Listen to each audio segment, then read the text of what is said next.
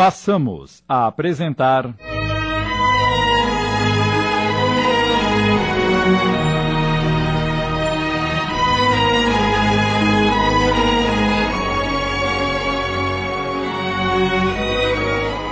O Peregrino das Ilusões, inspirado na obra do espírito Henrique, psicografada por Abel Glazer, uma adaptação de Sidney Carbone.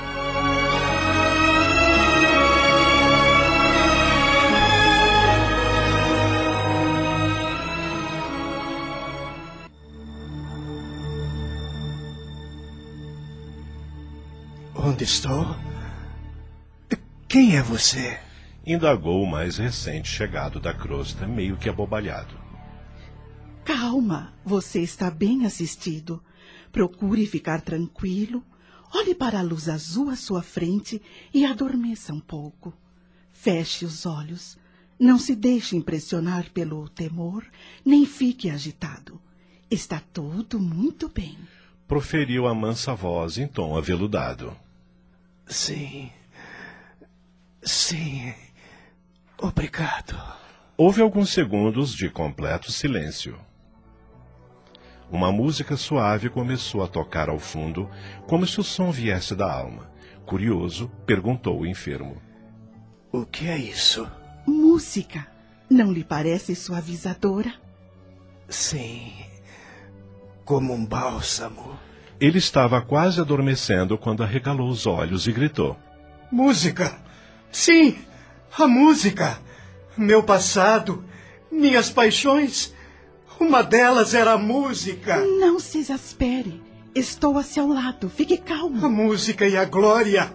A fama. Que linda combinação para quem vive tão intensamente a vida. Quantas imagens na minha mente neste instante. E as memórias. Elas seguem vindo como pássaros voltando para o ninho após a estiagem do inverno fora de casa. O regresso às entranhas da vida liga-se à música. Sabíamos que lhe voltariam as lembranças dentro em breve. Só não esperávamos que fosse tão depressa. O estímulo foi a música. Sei muito bem o que ela me significou, apesar de ainda não saber onde estou. Trata-se de um hospital. Estou doente. Provisoriamente enfermo.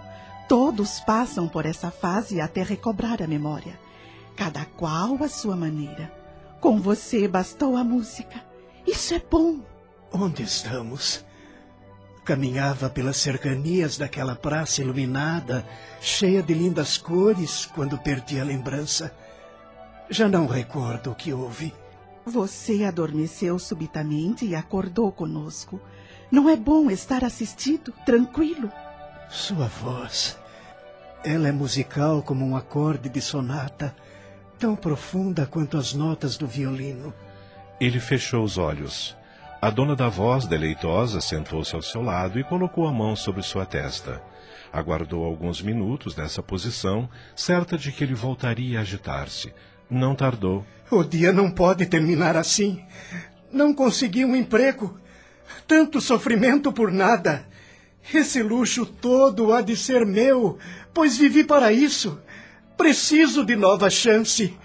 Todos merecem uma nova chance. Por que não para mim? Aqui você não precisará de emprego nem de luxo. Terá tudo o que necessitar e seu coração está clamando por apaziguamento. Não ficarei neste hospital para sempre. Acabarei voltando às ruas e a vida difícil de um imigrante recomeçará. Não é sempre assim? Talvez o recomeço seja importante. Nunca foi para mim. Então, você não se recorda de tudo? Tudo? O quê? De sua jornada terrena. Que modo esquisito de falar. Você se refere a que exatamente? Qual jornada? A sua, quando esteve peregrinando, cheio de ilusões. Ah, quando eu estava na Rússia. Não somente lá. Você quer saber de tudo? Inclusive aqui na América? Sente-se na América. E onde mais estaria senão no lugar onde almejei tudo e nada consegui? Feche os olhos outra vez. Recomendo que repouse mais um pouco. Aqui não é um hospital. Devo ter me ferido quando procurava emprego ou adoeci. O inverno é horrível, sobretudo para os pobres. Foi um passamento, provavelmente causado pelo inverno. Mas não falemos nisso agora. Feche os olhos e repouse.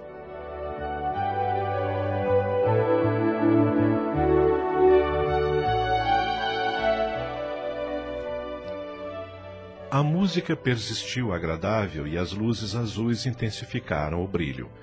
Pálpebras tremendo ao sabor dos acordes, não tardou a despertar, embora menos agitado. Você ainda está comigo? Sim. Incomoda-o? Não. É que nunca alguém ligou para mim mais do que alguns minutos. Você parece estar aí há horas. Obrigado. Não se preocupe pois tudo vai mudar para você. Suas relações serão mais verdadeiras daqui por diante. Melhor assim. Já não suporto tanta falsidade e mesquinhez. As luzes da perfídia. que tal? Ela olhou complacente e nada disse. Meu novo texto. Pode dar uma peça ou, quem sabe, um musical. As pessoas apreciam isso gostam do sofrimento levado aos palcos.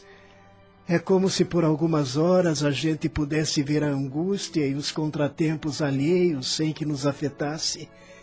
Sei lá, é como um momento de transferência de problemas. Os nossos vão para o palco e ali convivem junto com os descritos pelos atores. Eles fazem parte de um mundo todo próprio cujas luzes dos holofotes iluminam e a nossa imaginação aceita. Não é bom? Você já foi ao teatro? Sim. E gosta? Muito. Então é como eu digo: a vida é uma arte. Fraca a filosofia e mais sôfrega ainda é a frase, não? Ainda bem que você me escuta. Ninguém nunca me ouviu. Será que você ouvia os outros? Acho que sim. Pobre sempre ouve rico. Não é mais personalidade e menos bonança? É, você está certa. Há pobres péssimos ouvintes também. Onde moro está cheio. Davi, ouça-me. Ah, você sabe o meu nome? claro, deve estar na ficha. Acho que não existe algo mais organizado do que um hospital americano.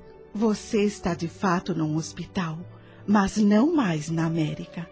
Percebe os eflúvios especiais à sua volta? Ah, é verdade. Um pouco estranho para mim, embora. Um momento. Se não estou na América, onde estou? Pense. Invada sua mente e pergunte a si mesmo. Encontrará a resposta. Ele concordou sem saber ao certo o que esperava. Confiava na doce voz que o orientava. Alguns minutos mais e. Não é possível. Não sinto mais dores e estou no hospital com suave música. Estava à beira da morte. A morte! Então é isso! Estou. Estou. Morto? Não. Você apenas se transferiu de plano. Está conosco para seguir uma nova estrada, uma outra peregrinação. Dá no mesmo para mim. Se estou morto, como posso estar falando com você? Que incoerência! O mais lógico é que fiquei insano. Foram muitos anos de sofrimento e já não me resta juízo algum. Aprofunde-se nos seus pensamentos. Ele não resistiu e tornou a adormecer. Assim o fez por várias vezes até que aceitou a realidade. Houvera a passagem do plano material para a verdadeira vida com tudo novo ao seu redor, inclusive, o que era melhor, uma nova esperança para sua tristeza, talvez um conforto para quem tanto sofreu. Não acabou? O quê? Tudo. Nunca acaba. Sempre me disseram que morreu, acabou. E você está comprovando que não existe a morte, tal como alguns creem conhecer. Não lhe traz paz de espírito? Ou angústia para um recomeço? Sou péssimo em recomeços. É que reiniciar, trocando o certo por algo incerto, nem sempre é facilmente assimilável, levando irmãos nossos a subestimar a passagem de um plano a outro. Mas não deve ser assim, pois havemos de renascer no plano físico muitas vezes, retornar para cá tantas outras, sem que isso signifique interrupção de vida. A existência é sempre a mesma, como o espírito é um só. Ora estamos aqui e ora reencarnados. Reencarnados? Tal como em livros e peças? Uma ficção que se torna realidade? Ou uma realidade que se tornou ficção?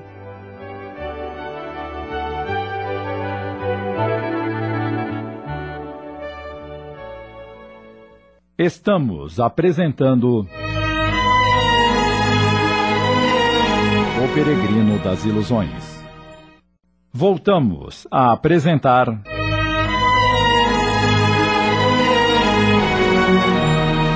O Peregrino das Ilusões. Uma adaptação de Sidney Carbone.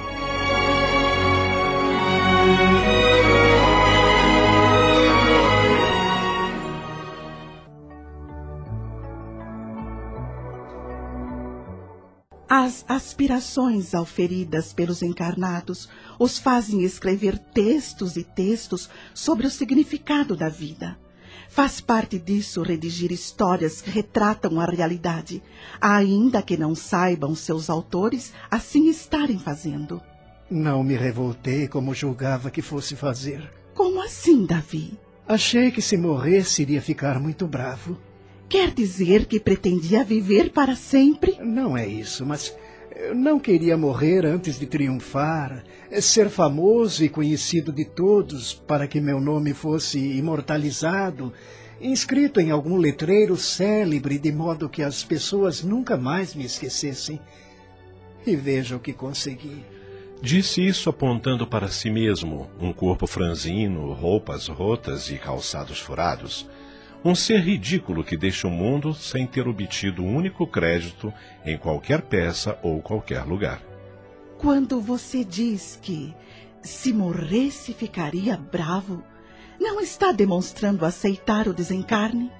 Se não aceitasse no íntimo a transferência de planos da vida, como iria ficar bravo? É. É, por certo faz sentido. Mas ninguém me ensinou isso. Nem é preciso. A intuição de vidas passadas o acompanhava. E da, da minha última?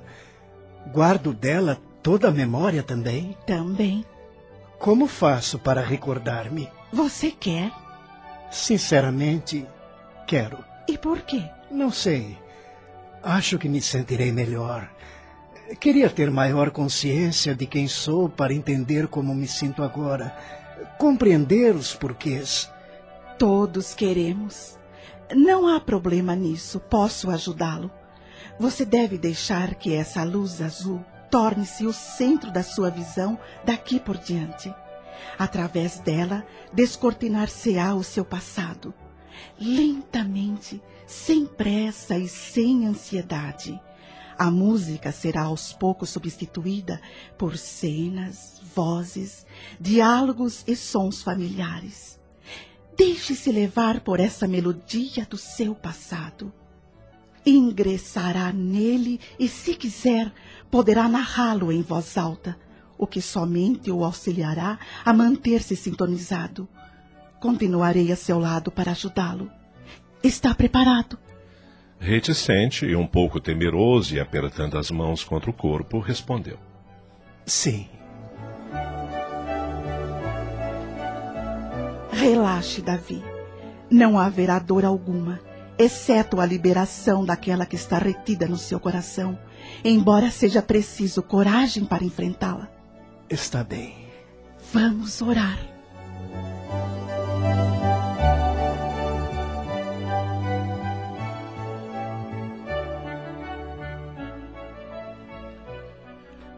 A prece fez com que Davi invadisse a própria mente, livrando suas recordações das amarras de um medo inconsciente de revelações doloridas. A luz tomou-lhe a vista e ele voltou morosamente no tempo.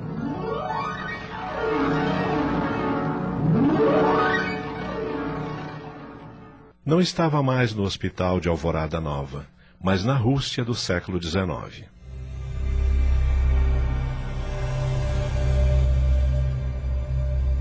A noite se instalara nas ruas de Moscou, já preparada para mais um período de descanso. A massa trabalhadora, essencial para movimentar o crescente parque industrial, era composta de inúmeros grupos étnicos, imersos num cadinho multinacional. Em 1890, a cidade representava o segundo centro industrial da Rússia depois de São Petersburgo. Seus bancos, casas comerciais, edifícios de apartamentos e fábricas surgiam por todos os lados. Era ainda chamada de Cidade da Chita, pois as fábricas de tecidos constituíam a base da indústria moscovita.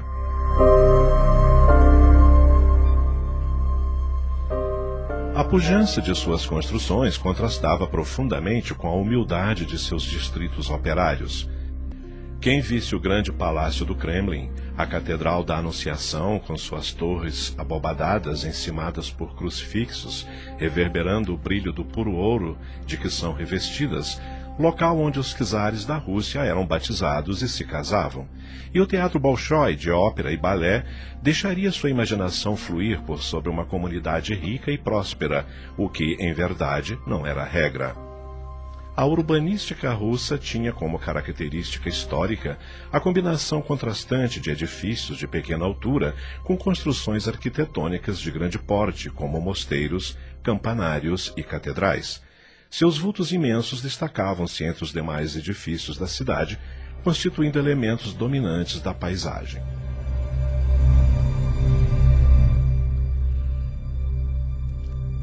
Desde o século XVI, a Praça Vermelha era a principal de Moscou, situada bem no centro da cidade, e sua denominação advém do vocábulo vermelha, significando no russo antigo belo, melhor, principal. Antes desse, teve vários outros nomes. O anoitecer era moldurado pelos raios do sol poente, formando uma visão deslumbrante em meio aos prédios suntuosos de majestosa impressão, tal como sempre foi o altivo Kremlin, estabelecido no alto da coluna Borovitsky, como se estivesse a coroá-la. Desse topo descortinava-se a vista pitoresca do bairro de Zamoskvoreche, cujas ruas, torneadas por pequenas casas cercadas de muros baixos, abrigavam quase só negociantes e funcionários públicos ricos. A fidalguia residia em Arbat, região central da cidade. O confronto da riqueza com a miséria era a chaga social moscovita e os decorativos templos de cúpulas douradas e prateadas contrastavam com casebres, ruas sem esgoto, iluminação e calçamento, onde em dias pluviosos até cavalos costumavam atolar. Ali, justamente no infecto bairro de vultos cabisbaixos e tristonhos, que caminhavam a esmo sem esperança, encharcado pelas águas cruentas das chuvas, residia Davi aos treze anos de idade. Sua face macerada era símbolo da opressão vivida pela classe operária que findava sua jornada diária de trabalho exausta, esfaimada e sedenta, material e espiritualmente, registrando um modo de vida amargo e difícil. Ele trabalhava na pequena confecção da senhora Breiner, uma velha rabugenta e sovina, recebendo um salário ínfimo, mas que era indispensável ao sustento da família. Filho de imigrantes judeus, era o mais velho de cinco irmãos, todos nascidos em diversas localidades do leste europeu, na peregrinação que a família empreendeu até se estabelecer em Moscou, originária da Alemanha. Não bastasse ter sofrido várias agruras de ordem econômica, sentiram ainda o arraigado preconceito religioso contra os judeus por onde quer que tivessem passado.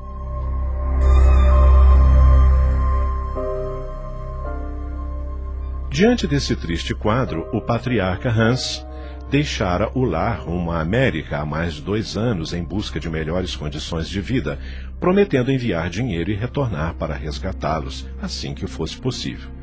Nunca mais deu notícias.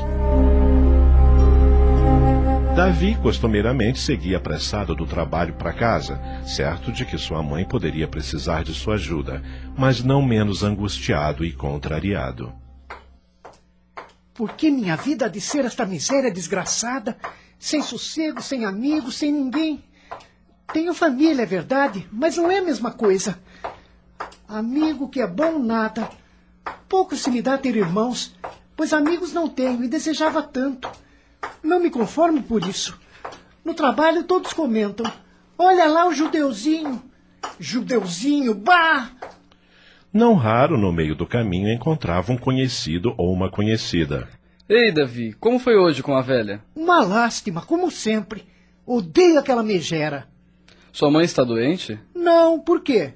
Não a vejo há dias. Ela nem tem saído para as compras. É que está faltando dinheiro. Sair para quê? Comprar vento? É melhor ficar em casa e nem sentir o cheiro de comida na rua. Lá nós fechamos as janelas e as portas para não deixar entrar o cheiro de nada. Ficamos sentindo o nosso. Nosso quê? Nosso cheiro, ora. O que é isso? Tão rapazinho ainda e já ranzinza? É, acho que isso pega. A pobreza parece peste. Até mais. O vizinho fez o sinal da cruz e disse para si mesmo: Só podia ser judeu mesmo.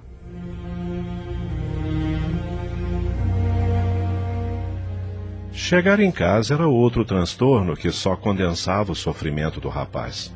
A pequena construção de dois cômodos, tosca, corroída pelo tempo, localizava-se nos fundos da residência de conterrâneos de origem também germânica, mas em melhores condições econômicas. Fora a única opção encontrada pela genitora para alojar os seis membros da família após a partida do marido. Poucos eram os sorrisos naquela casa. O mais significativo deles dava-se por ocasião da chegada de Davi no final do dia. Hoje o dia não foi moleza. Estou morto de cansado. Que bom que você chegou, filho. O Daniel está com febre, já não sei mais o que fazer. Se seu pai estivesse aqui, eu poderia dar uma solução. Deixa disso, mãe. Febre passa logo. É coisa de pobre.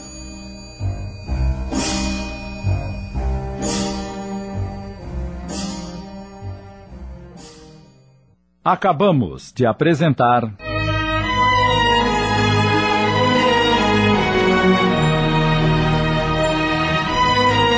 O Peregrino das Ilusões. Minissérie em 15 capítulos, inspirada na obra do Espírito Henrique, psicografada por Abel Gleiser. Uma adaptação de Sidney Carbone.